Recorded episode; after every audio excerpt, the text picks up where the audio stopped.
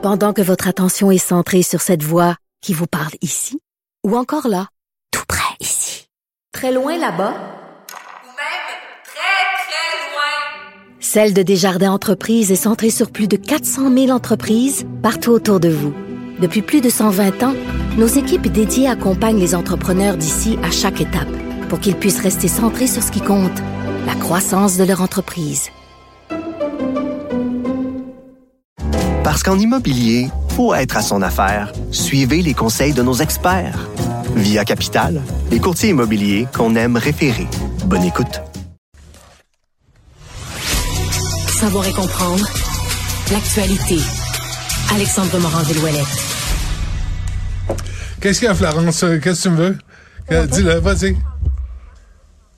Tu veux, tu veux pas parler contre Lucam, Florence Lamoureux, parce que tu veux pas des mauvaises notes.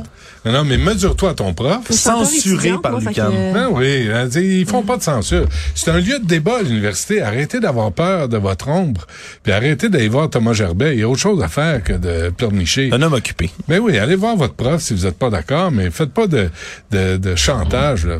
C'est c'est ridicule.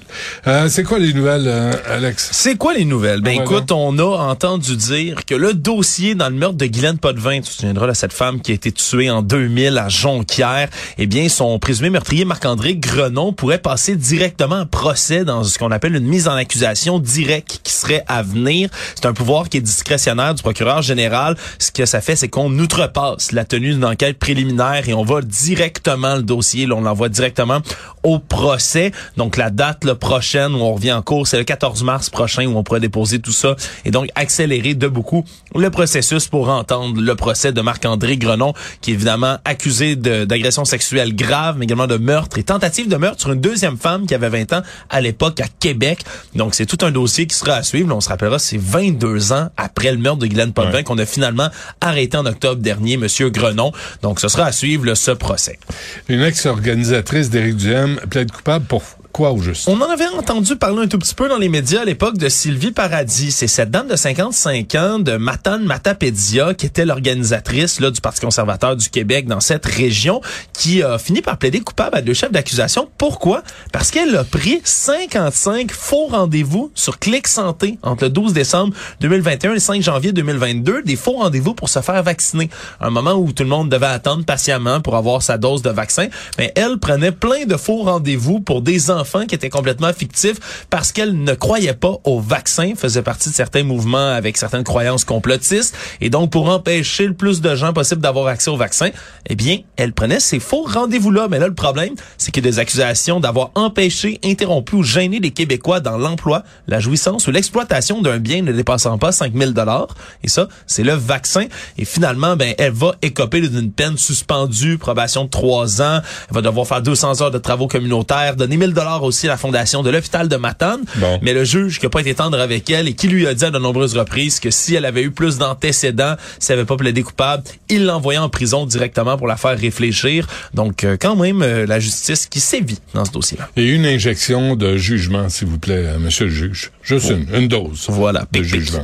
Euh, un Québécois d'origine ukrainienne euh, est allé se faire soigner Oui, en Ukraine, parce que ça va très bien en Ukraine, d'ailleurs. Ouais, ben c'est ça, euh, c'est ça qui est un peu étrange dans cette histoire. André Boris, 61 ans, est un réfugié politique ici au Canada depuis près de 30 ans. Et lui, son état de santé se dégrade rapidement. Il y a des symptômes qui vraiment lui pourrissent la vie, des fatigues intenses, sentiment des fois d'être asphyxié tellement il y a de la misère à respirer. Et là, lui a vu son médecin de famille, il a passé plein de tests, mais il dit que c'est tellement long, le passer des tests, qu'à chaque fois, on l'écoute 10 minutes. Il dit, je rencontre mon médecin de famille, je le vois 10 minutes, j'ai à peine le temps de lui expliquer c'est quoi mes symptômes. On me passe, on me fait faire un nouveau test, on me dit qu'on trouve rien, puis mon prochain rendez-vous, c'est dans plusieurs mois. Il dit, moi, je souffre, j'ai besoin d'avoir de l'aide. Et donc, il a décidé de prendre un rendez-vous dans une clinique privée en Ukraine. Il dit, ben, au final, le NIRM en Ukraine, ça pourrait 150 dollars. Ici, au privé, en- au Québec, c'est à peu près 1000 dollars à la place. Il dit, avec mon billet d'avion, c'est revenu à peu près au même prix. Puis il dit, on m'a passé presque instantanément. C'est sûr que le privé, est beaucoup plus répandu là-bas en Ukraine qu'ici au Québec. Leur système de santé publique c'est pas exactement la panacée non plus, là, faut le dire, mais Hmm. c'est dans le, c'est vraiment dans la zone ouest du pays, donc qui est pas en ce moment en guerre où la la situation est presque normale. C'est quand même un exemple là qui peut illustrer assez euh, vivement, si on veut, certains problèmes de lenteur qu'il y a dans le système de santé québécois. OK. Et cette vidéo virale avant que tu me quittes? Ouais, c'est devenu vraiment viral. Puis je t'avoue que Non, même moi j'ai fait. cette là. non non, j'ai fait le saut en regardant ça. C'est une mère de jeune de 20 ans qui est qui a accouché dans l'Idaho.